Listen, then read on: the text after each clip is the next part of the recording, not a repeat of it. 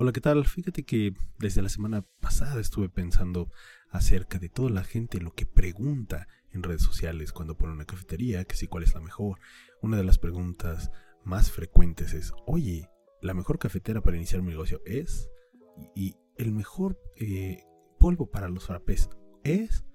Y el mejor de las licuadoras es? Y todo tenemos esa duda. ¿Cuál es lo mejor para lo que voy a hacer? Sin embargo, debo de ser sincero y decirte la realidad. No hay una cosa mejor. Todo es también la mano del barista. ¿En qué me refiero en este capítulo? Vamos a hablar de esas pequeñas cosas de tus bebidas frías y cosas que no siempre toco en este podcast. Es hora de tocarlas.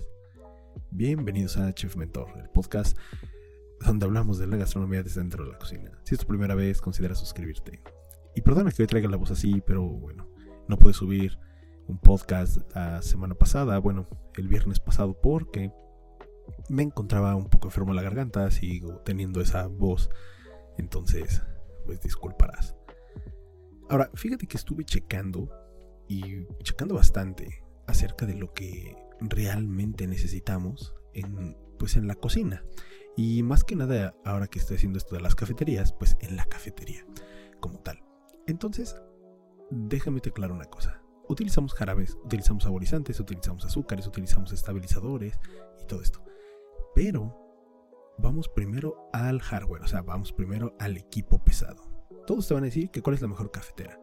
Lo más sencillo y lo más sensato es lo siguiente. La mejor cafetera es una que sea de un grupo, si es que apenas vas a iniciar y no llevas nada de experiencia, una que sea de un grupo con, con conexión a agua, o sea, la llave, o con conexión a lo que es el garrafón. Eso es lo mejor. ¿Por qué? Porque si tú compras una Breville, una Oster, una de estas, no te va a dar ni la cantidad ni lo suficiente para sacar cafés de la tercera ola en producción. ¿Qué quiere decir? Que de repente cuando tengas dos o tres personas que requieran un café, te vas a tardar. Ahora con estas otras cafeteras, pues vas a poder sacar la producción. No hay ningún problema. Ahora, eso hasta ahí. Después, hay otra cosa que, por ejemplo, todos dicen, y es algo que he visto mucho. Oye, quiero una, licuadora ninja. Oye, quiero una licuadora Blendtec. Oye, quiero una licuadora tal. Y así hay infinidad de marcas de licuadora. Te soy sincero, yo también utilicé esas. A mí todas se me rompieron los vasos. Un día de, de la necesidad compré una Oster de las negras y se acabó. Jamás volví a comprar otra. ¿Por qué? Bueno, sí, tuve una KitchenAid, debo ser sincero y muy buena también. Sin embargo, yo creo que la Auster fue lo mejor calidad-precio, fue lo mejor calidad-precio-refacciones y realmente sacaba todo. Y lo sacaba hasta con hielo del Oxxo, porque yo lo he comentado aquí, yo no tenía fábrica de hielo. Yo utilizaba la, la ¿cómo se llama? Em, bueno, pues los hielos del Oxxo, ¿no? Para hacer mis frappés.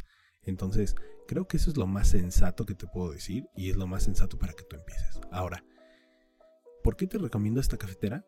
Uno, no es fácil de quebrar. El vaso de vidrio de verdad es templado. O sea, yo metí cosas calientes y cosas frías.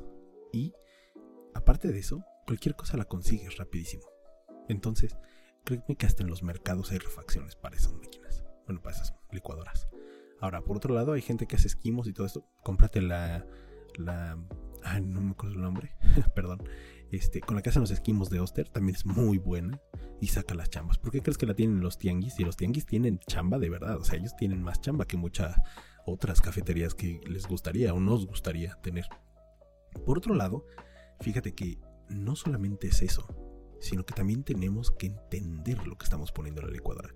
Y aquí es donde empieza todo esto. Aquí es a lo que voy. Mucha gente, y yo lo que he visto, y, y es más, déjame adelantarme un poco a esto.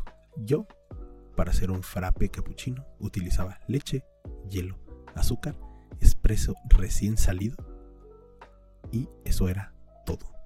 No utilizaba bases. ¿Por qué? Porque si tú mantienes un buen conocimiento de tus cantidades, lo vas a lograr.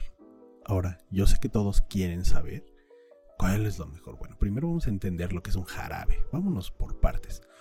Cuando nosotros endulzamos una bebida fría o caliente, utilizamos jarabes. Bueno, es saborizamos más que otra cosa. Los jarabes, o también llamados siropes, en el ámbito culinario, Pues son esos líquidos viscosos y que tienen una alta concentración de azúcar, como sacarosa, fructosa, isomaltosa o algunos otros líquidos en agua más el saborizante. Ahora, puede ser natural, puede ser artificial, puede ser mezcla de los dos, puede ser con miel, puede ser con otras cuestiones, perfecto. Sin embargo, todos estos, todos estos líquidos son agua, soluciones, em, jugos, zumos y otro tipo de cosas. Ahora, esto se utilizaba no solamente para la gastronomía, esto empezó en la farmacia, para esconder el sabor desagradable de la medicina. Y así es como la gente podía tomarse la medicina, pues de una forma más amable, ¿no? Entonces, lo primero que hay que entender en, este tipo de, de jarabes es que estamos dándole una alta concentración de azúcar, que vamos del 45 al 80% o a veces más, que tiene una densidad y viscosidad bastante alta porque lo que está... ¿Por qué? Porque se necesita esa viscosidad para que a cierta temperatura, ya sea fría o caliente, se homogenice con tu bebida. Y por último, bueno, que viene líquidos, por lo general. Hay muy pocas veces que vas a un jarabe polvo, porque de hecho pues, no sería un jarabe, pero sí, sí existe. Este, hay brillantes, hay transparentes, hay hasta incoloros y bueno, etc. de cosas. Ahora, ¿para qué lo utilizamos generalmente en las cafeterías? Bueno, hay gente que no le gusta el sabor real del café, entonces lo enmascaran o lo agregan porque creen que sabe más bueno o porque ellos es, es su sentir. Realmente aquí estamos tratando con el sentir de la gente. Que qué bueno, sí. De hecho, a mí hay bastantes jarabes que me gustan. Eh, por ejemplo, tenía un cliente que me pedía un jarabe de. Era de menta en su americano y un día decidí probarlo y de verdad me gustó. Era un jarabe monen. Monan, como dicen. Este monin. Eh, verde. Así verde intenso. En un americano y me gustó. No lo pido comúnmente, la realidad es que no. Pero bueno, pues si un día lo veo, tal vez se me antoje, ¿no? Ahora, hay jarabes simples, como el que te estoy contando, que es un jarabe, eh, y hay otros que son aromatizados y que nos agregan otro tipo de sensación al café. Entonces, tú tienes el chance de pedir el que más te guste. Ahora sí, esto es una generalidad, una vil generalidad de un jarabe. Pero tenemos que entender una cosa. El jarabe lo utilizamos como saborizante. Y aquí es donde ya entramos eh, en tema. Hay unos que venden sin azúcar, hay unos que no, pero realmente pues utilizan un tipo de que pues que no es azúcar, pero es azúcar, pero no es azúcar, como decía el comercial de stevia, ¿no? Pero em, a mí, por ejemplo, la persona no me gusta ni el stevia, ni el Splenda, ni ninguno de esos. Pero bueno, hay que entender que llevas una cantidad alta en ese tipo de edulcorantes. Ahora, ¿por qué te, ¿por qué te hablo de esto? Lo que pasa es que si tú te pones a revisar todo, por ejemplo, eh, ¿cómo decírtelo? Te pones a revisar toda la propaganda que hacen las grandes marcas, te van a decir, no, pues es que nuestros saborizantes son sin azúcar, están hechas con mezclas exclusivas de eritritol, sucralosa, naturales, otras que tienen acesulfame, otras que tienen otro tipo de cuestiones. Ahora, yo como chef, y eso sí te lo voy a decir yo, yo, yo como chef, eh, te puedo decir que aquí no te fijes tanto en las calorías por porción. Eso, eso es para el cliente final, no para ti que tú tienes una cafetería. Eso es algo que tú le puedes dar el plus al cliente. Oye, tengo algunos saborizantes sin tanta azúcar. Pero sí te voy a decir algo. No hay uno mejor o uno peor. Si hay de más calidad o de menos calidad. Esa es la diferencia. Que haya más calidad o que haya menos calidad. Entonces, aquí sí podemos hablar de otras cuestiones. Pero por, por lo general estamos hablando de pues, saborizantes de 850 mililitros o un litro que te van a dar casi lo mismo. Ahora, yo no tenía solo de una marca, yo tenía de varias marcas. Por ejemplo, de Monin tenía em, crema irlandesa, tenía este eh, menta y tenía otro por ahí de... Ay, no me acuerdo cuál otro, creo que era de coco. Y de Da Vinci tenía uno de sandía, de frambuesa y bueno, de otros para los utilizaba yo para las eh, ¿cómo se llama? Para las sodas italianas. Y es que ahorita voy a lo frío. ¿Por qué voy ahorita a lo frío? Porque toda la gente que, estoy viendo es que quieren saber lo mejor de lo mejor, ¿no? Y, entonces eh, te van a llegar los... Lo primero que te va a hacer un vendedor es llegarte y te va a decir, mira, pues este se me vende mucho en tal cafetería. ¿Conoces tal cafetería? Mira, este se me vende genial ahí. Y el que tú vayas y lo veas en esa cafetería, acuérdate que también ellos lo utilizan como un punto de venta. Entonces, no te vayas con la finta de que hay un mejor este, saborizante que otro. Realmente la mayoría están hechas de la misma forma. Como te dije, agua, azúcar y bueno, los sabores artificiales o naturales. Pero a lo que quiero llegar es que, que todos estos saborizantes tienen esas bases que utilizan en la mayoría de las cosas, no solamente desde el café, utilizan refrescos caseros o bueno, sodas italianas, en cócteles, en, la coctelería, en la mixología, en otro tipo de bebidas mezcladas sin alcohol como chocolates, como por ejemplo caramelo para lates de sabor, eh, jarabes que se producen en, en, una, en una variedad de sabores creativos, como recordemos el taro, que pues, es una raíz de allá, y, bueno, ahora están, este, está muy de moda, ¿no? Entonces, en su forma más básica, acuérdate de esto, el jarabe no es más que agua. Eso sí, lo que a ti o a tus clientes les guste más, véndelo. Ese es el mejor jarabe.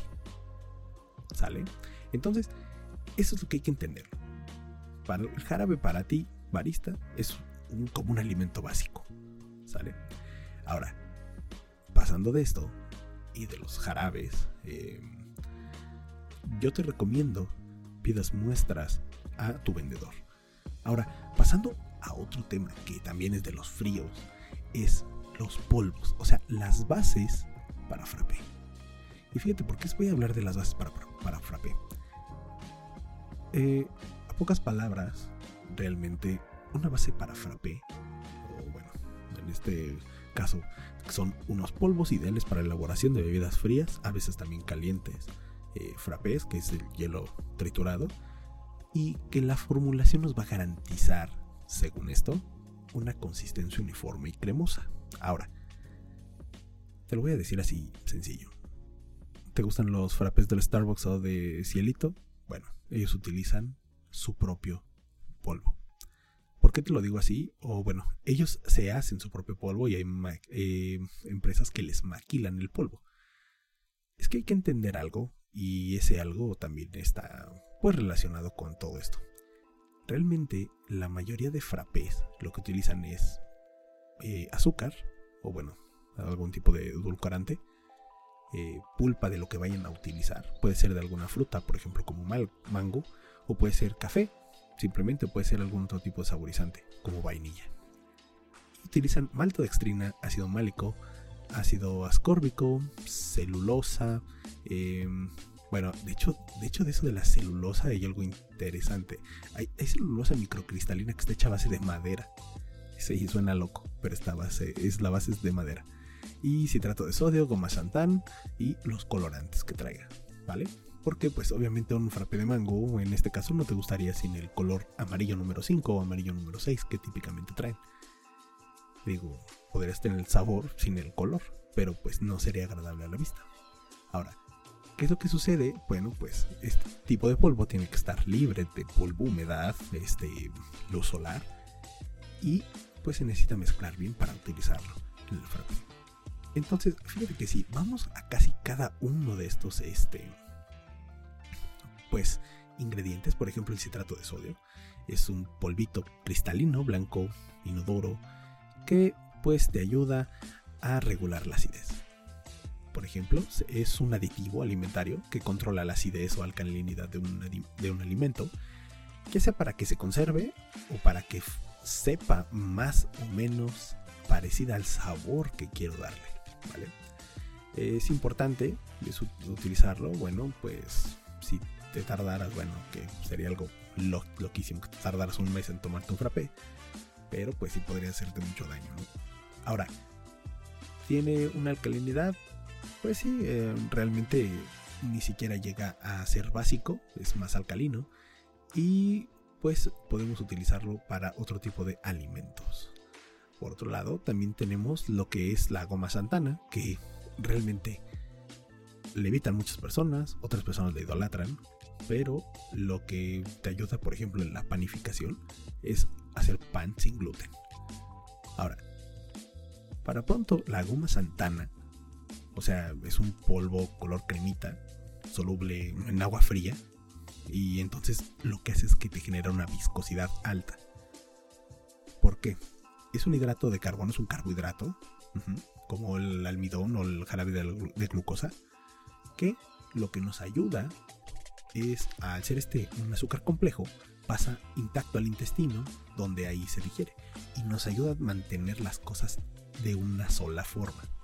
No agrega sabor. Imagínate que estás agregando grenetina y lo que está haciendo es que actúa en agua fría, no como la grenetina en agua caliente, este actúa en agua fría y pues te espesa. Y eso te mantiene más tiempo el frappé. Entonces, mucha gente eh, lo utiliza porque tiene un amplio rango de pH y temperatura. Y pues es, es un, gran aditivo para, para, para, la industria del café, ¿no? Entonces, dejemos esto por aquí. Y digo, tal vez suene muy técnico. Pero créeme que es para que te des una idea de que si tiene algunas de estas cosas, la base es casi igual y te va a servir muy bien. De hecho, en Estados Unidos hay una empresa muy grande que se dedica a hacer polvos, igual para café, y ellos le maquilan a muchas otras empresas y todas se sienten únicas, y es la misma empresa detrás que está haciendo todo. Ahora, yo sí te diría que solamente tuviéramos ahí pues un poco de cuidado con la celulosa microcristalina, que la recuerdo que la vi en la universidad. Pues la celulosa microcristalina pues es una celulosa purificada, la celulosa es el árbol triturado literalmente. Y pues eh, la mezclan con almidones y pues generan un tipo de... ¿Cómo te lo digo? De emulsionante. Porque realmente eso hace. Sustituye una grasa y emulsiona. Entonces lo que hace es que quede firme lo que tú te estás tomando. Entonces yo en lo general evitaba cuando traían celulosa microcristalina, lo evito, aparte de que hace daño a la salud. Eh, dicen que hace piedras en los riñones y hasta en los pulmones. Pero yo lo evitaba porque realmente pues no tiene sentido de que esté ahí. Les ayuda a las marcas para pues para que quede más este ¿cómo decirlo? Pues para que quede más firme tu producto más tiempo. Porque ese es el reto del frappé. El reto del frappé es que te quede un super frappé muchísimo tiempo y más frío y que no se te haga, se separe, ¿no? O sea, que no se separe. Y eso es lo que mucha gente está buscando. Yo al principio de este podcast dije que yo no utilizaba las bases. ¿Sabes a veces que utilizaba? Leche en polvo nido. Y se acabó. Y con eso, listo. Y no por hacer la, por la publicidad a nido, sino que me funcionaba. Era sencillo. O sea, las cosas como funcionan. Ahora, ¿por qué te hablo de esto? Y, por qué te digo de esta celulosa microcristalina? Porque realmente no tiene una forma de que la necesites. O sea, ninguna persona se va a tomar un frappé en dos o tres horas. Hablo mucho te durará una hora. Entonces en esa hora tú ya tienes que habértelo tomado. O sea, sí entiendo que es para que te dure más, que ahora en los trayectos del Uber Eats o del Didi o del... Eh, bueno, de todos estos deliveries de comida, pues te va a ayudar. Sin embargo, no es algo que yo apoye, ¿no? Prefiero darle calidad a mi cliente y que este cliente regrese a que intoxicarlo. Que digo que es muy poco a poco y que tal vez todos digan, dirán, no, pues no te tomas uno diario, pero creo que hay personas que eso les genera muchos daños intestinales y renales. Entonces, pues no, yo no, yo. Ahora, por lo general hay una más por ahí, que es la maltodextrina. Bueno, la maltodextrina, pues, es un polvito blanco hecho de maíz, arroz, almidón de papa o de, trigo. Y aunque está hecho de plantitas, pues está súper procesado. Entonces, bueno, ellos cocinan los almidones y después los empiezan a, eh, bueno, agregan unos ácidos y enzimas y pues todo esto lo descompone y hay un polvo blanquito resultante sin sabor. Esto, cuando lo juntas con jarabes de maíz o con algún otro tipo de em, azúcares, lo que sucede es que va a generar que la temperatura, uno, se, mm, se mantenga y dos, que pues tu bebida realmente no se mueve. Por eso te preguntaba, ¿te gustan los frappés de Starbucks o de, Cielito, bueno, pues ellos utilizan estos ingredientes dentro de sus eh, frappés para dar una estabilidad. O sea, no te aporta nada al sabor, pero sí a la estabilidad. Por ejemplo, no se va a deshacer tan rápido el hielo, por ejemplo, te va a durar más tu frappé, por ejemplo, a la gente le va a gustar más la apariencia, ¿no? Comemos también a través de los ojos. Pero pues, no te lo recomiendo si tienes diabetes o resistencia a la insulina, puesto que pues muchos carbohidratos. Sin embargo, alguien que se toma un frappé ya tiene que estar como de acuerdo que está tomando un buen de azúcar, ¿no? Entonces, y, esto es solamente una mera opinión. Entonces, dejémoslo hasta aquí realmente nos ayuda para espesar, ¿sale? Nos ayuda para hacer eh, gelatina, salsas, aderezos, em, para endulzar eh, frutas enlatadas, postres, bebidas en polvo. Y bueno, pues tiene sus 4 kilocalorías, bueno, 4 calorías por gramo, perdón. Continuando con esto, fíjate, déjame decirte algo. Las bases neutras, por ejemplo, vamos a hablar de la sashila, o sachila, o sashila, como se diga. Realmente, por ejemplo, todas las bases te van a decir que tu bebida va a tener una sensación más cremosa o con sabor un poco más a leche. Todos estos polvos que te dije que eran blancos, bueno, realmente cuando tú los veas en la cucharada, son blancos, son transparentes, son brillosos, otros son mates. Ahora, pues son una mezcla, ¿no? Que te, bueno, que te ayudan a mantener la consistencia cremosa y estética, porque eso es lo que hacen, hay que entenderlo así. Las bases lo que nos hacen es que sea estética nuestra bebida.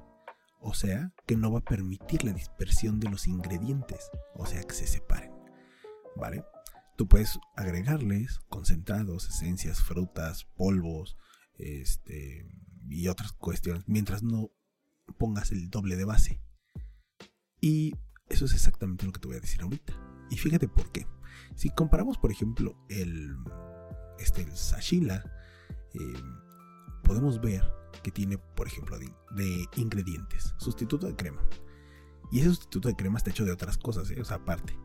Azúcar refinada, maltodextrina, leche en polvo, eh, las gomas, la goma santán o goma santana, goma arábica y goma guar, carragenina, sal, dióxido de titanio para hacerlo blanco, el dióxido de titanio es para ser más blanco, saborizantes, dióxido de silicio para generar una estabilidad, fosfato tricálcico. Ese sí no lo había escuchado, investigaré qué es. Y por otro lado, por ejemplo, podemos ver los, ¿por qué no? El chai. y de hecho también voy a pasar a lo del chai. El chai, pero vamos a una base del, chai. Y fíjate que tienen maltodextrina, azúcar, leche entera, glucosa, miel de abeja, extracto de té verde, crema butírica, dióxido de silicio, goma guar, goma santana, mezcla de stevia, sulfame, K, amarillo número 5 y otras grasas. Entonces, si te das cuenta, es lo mismo. Por favor, no preguntes y, no, porque no, lo hagas. O sea, investiga qué es lo que exactamente vas a poner. Y te voy a dar un tip. Cuando yo tenía las tres cafeterías, lo que hice fue utilizar la leche nido, o sea, leche en polvo, y compré un poco de, goma santana. ¿Por qué? Porque al agregarle yo la goma santana, me iba a emulsificar, o sea, a mantener mi bebida. Porque yo vendía bastante a través de las aplicaciones. Pero nada más para eso funciona.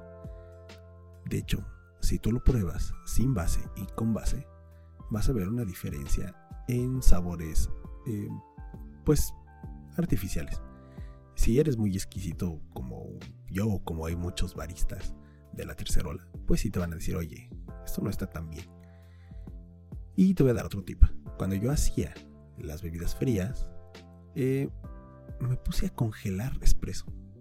Y de verdad quedaba muy bien. Luego, en vez del espresso, congelaba lo que era el espresso doble con agua, o sea, un americano. Y también quedaban muy bien las bebidas. Muy diferente. Y créeme que funciona bastante bien. Y es algo que no todos hacen. Y de hecho, cuando lo ve el cliente, dice: Ah, o sea, me está haciendo un frappé de helado de café. Entonces no es el hielo con los saborizantes y miles de polvitos, porque he ido a cafeterías donde te dan un capuchino y que obviamente te van a decir ellos defendiéndose, pues que se vende muy bien. Y sí se vende, es verdad que se vende, pero no es lo mejor. Y, no y yo no estoy aquí para decirte, es que ese es lo mejor. No, no es lo mejor porque no estoy dando un café real. ¿Sí me entiendes? El chiste es de que tú pases de un cappuccino a ser un frappuccino, pero que de verdad esté hecho a base de café y no a base de polvitos, sabor café. Porque hay gente que no se va a dar cuenta, hay gente que sí. Por lo general, la verdad, las personas que te compran frappé son gente joven o son chicos que realmente no quieren un gran café, ¿no? Si no te pedirían expreso. Pero ya cuando llevas un tiempo en esto, pues si dices, oye, yo quiero algo bien, ¿no? Y bueno, dejemos de lado esta parte de las bases neutras y pasemos a, una cosa más. Aparte de que, bueno, que estas bases te garantizan la consistencia uniforme, y cremosa y todo eso, y que te ayudan a triturar el hielo, eso no lo dije, pero pues es cierto. Te ayudan para que se mantenga el hielo de una sola forma. Em, hay otra cosa que te ayuda. No solamente eh, realza sabores o agrega dulzura, porque pues, están a base de azúcares. Em, pero hay cosas que te han vendido como té y que no es un té. O sea, polvos de té. ¿A qué voy con esto? Y, aquí me voy a contradecir horrible. A mí me gusta mucho el masala chai de Euroté en polvo. O sea, me gusta. Me gusta como sabe. Y he probado el masala eh, chai natural y no me ha gustado tanto. O sea, en herbal, vamos. Y fíjate que, que esto tiene un gran eh, ¿cómo decirlo? Pues una gran acepción. El polvo de masala chai está formulado para que de verdad sepa bueno y luego el té chai normal pues me sabe demasiado perfumado. Entonces me cuesta un poco, ¿no? Esa parte de la nariz. Pero, eh, bueno, vamos a entender algo. El té chai, para pronto, o sea, porque hay que entender qué es lo del té chai. El té chai, pues realmente es una mezcla de té especiado. Se puede consumir con leche o sin leche. En la India le dicen masala, que masala es la mezcla de especias o combinación de especias. Y chai, que pues, es el chai, o sea, el té, eh, que es la combinación del té. Entonces, pues es la mezcla de mezclas de té, ¿no? Eh, o es un té especiado, que realmente es lo, correcto. El, el, té chai es la mezcla de tés y el masala chai es un té especiado. Bueno, fíjate que el chai a mí me gusta bastante. Es un té negro, por lo general, que digo, ya pasó a la última oxidación que tiene el té verde. recordemos que el té pues, está el blanco, el azul, el rojo, el verde, este, el negro. Bueno, son seis tipos de tés los que hay. Y, y el blanco, perdón. Y recordemos que pues por ejemplo el Assam y el Darjeeling pues, son los nativos de la India y son como la base ¿no? de esto. Bueno, estas hojitas la, eh, del té. Y las especias, por lo general, se le agrega lo más común es cardamomo, canela, jengibre, anís, clavo y nuez y pimienta. Entonces, esa en combinación con las otras pues, te dan el té chai. Ahora, muchos lo endulzan con miel o azúcar mascabado y otros le agregan leche. Entonces hacen el masala chai. Ahora, que si tiene un montón de beneficios, claro que sí. Hay antiinflamatorio, antioxidante, ayuda al sistema digestivo, desintoxicación, baja el, nivel alto de azúcar en la sangre por toda la canela que tiene y todo esto. Ayuda a la buena salud del corazón, a combatir el estrés, este es un calmante. Eh, sí, perfecto. Ahora, tú lo puedes hacer. Yo no te digo que no. De hecho, tú lo puedes hacer. Puedes utilizar, por ejemplo, jengibre, canela, cardamomo, clavo de olor, em, té negro y listo. Lo mueles todo. Ya que esté bien seco, lo mueles todo y haces tu tipo de, de chai. ¿no? Eso es una parte. Ahora, puedes meterle, hacerlo masala con, em, con nuez moscada. Puedes agregarle, bueno, como ellos los de Brote lo hacen, que le agregan un tipo de estabilizante para que se mantenga el té y pues queda bastante bien, ¿no? Entonces, eso es a lo que yo, lo que yo te decía. No es lo mismo, pero bueno, pues tiene sus excepciones. Ahora, todo esto de que te, comentaba del té, del té que por favor puedes hacer tu té y te va a quedar genial. Em, yo lo único que te recomiendo aquí es que de verdad tengas un criterio para no preguntarnos solamente qué es lo mejor, sino para que tú veas que es para ti lo mejor y para tu cliente. Lo mejor siempre va a ser lo que tu cliente tome más. Y eso es lo que hay que entender. En el negocio esa es la realidad. Para ti, si esto se te vende, véndelo. Si tú vendes mucho chocolate, véndelo. Por ejemplo, el otro día estaba leyendo que utilizaban un chocolate que se llamaba Don Gustavo. Y dije, eso lo tengo que probar porque lo he visto en, las tiendas de autoservicio. estaba en el Walmart comprando Don Gustavo. Dios mío, me sorprendió. Debo de decir la realidad, me sorprendió. Quedó bastante bien mi chocolate. Entonces te das cuenta que hay productos a veces que son más baratos y que saben bastante bien. Por ejemplo, nosotros lo combinamos el chocolate mayordomo con eh, un poco de Hershey's, ¿no? El líquido. Y quedaba bien para los chocolates. La gente nunca se quejó y le gustaba bastante. Y entonces yo me ahorraba los eh, siropes comerciales de, eh, bueno, de las marcas que se utilizan por lo general de, en, saborizantes y utilizaba el Hershey's. Y a la gente le gustaba. Entonces, y eso era lo mejor para mí. O sea, era lo mejor porque mi cliente lo tomaba. Entonces hay que entender esto. ¿Qué es lo mejor para ti? Primero, eh, y haciendo un pequeño repaso, primero, en todo lo que tú vas a comprar, ve que el equipo sea duradero. Ve, por ejemplo, si has ido a los mercados, si es mexicano o latinoamericano, y vas a los mercados y ves que las señoras siempre utilizan la licuadora Auster, ¿tú por qué crees que la utilizan? No solamente porque es barata, sino porque es de batalla. Si tú ves las cafeteras y las mejorcitas ahorita son de un grupo con conexión agua, utilízala también. ¿Por qué? Porque eso te va a ayudar, de verdad te va a ayudar, que tú puedas salir adelante y para que no tengas que cambiar después la cafetera. Porque se supone que nosotros primero vamos a hacer un changarrito, después una super tienda, ¿no? O sea, de tiendita a mini super o a super, ¿no? Entonces, eso es lo que nosotros estamos buscando. Y yo trato de darte con esto una pequeña guía y orientación de las bebidas frías. Las bebidas frías, por favor, hazlas con conocimiento.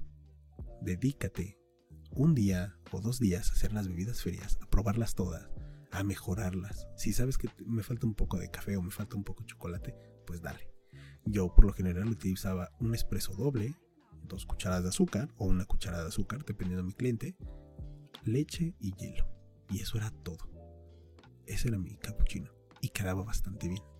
Por último, y ya casi para terminar, recuerda que lo primero es el equipo, luego los insumos, y bueno, de ahí partes a malteadas, chamoyadas, eh, frappés en base de agua, frappés sin café, frappés con base de café, eh, las bases, si es que de verdad vas a utilizar bases, eh, chocolates, cappuccinos, tisanas, té helado, sodas italianas. Y bueno, pues de ahí el cold brew. Bien, después de haber visto esto, lo más interesante es que pues te decidas a incursionar en este tipo de negocio, no solamente en la cafetería, sino que también puedes entrar a lo que es la venta de frappés y bebidas frías exclusivamente, ya que te puedes dedicar eh, completamente a este tipo de rubro y con base en esto y expanderte hacia lo que es la bebida caliente. Entonces creo que es una gran estrategia de entrada al mercado. Eh, acuérdate, lo primero es tu, hardware, o sea, todo, todo lo que vas a ocupar de herramientas, todo lo que vas a ocupar después de insumos, que tengas bien tu plan de negocio.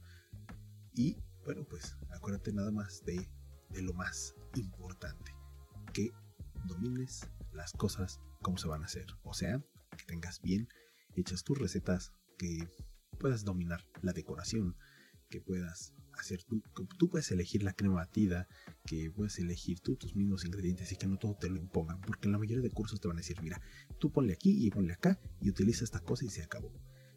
Y no, domina los insumos, domina eh, tu equipo, domina tu equipo de trabajo también. Eh, y todo, todo esto con un buen análisis vas a quedar bastante, bastante bien. Entonces creo que esa es la forma más sensata de entrar a este mundo. Bien, pues habiendo dicho esto, muchas gracias por haber escuchado este humilde podcast. Nos vemos en el siguiente. Bye. En este programa hablamos de negocios gastronómicos y su vida detrás de los mismos. Las opiniones vertidas aquí no son leyes, reglas o máximas, y las recomendaciones deben ser tomadas con discreción. Cada quien es responsable de las acciones tomadas de acuerdo a las mismas.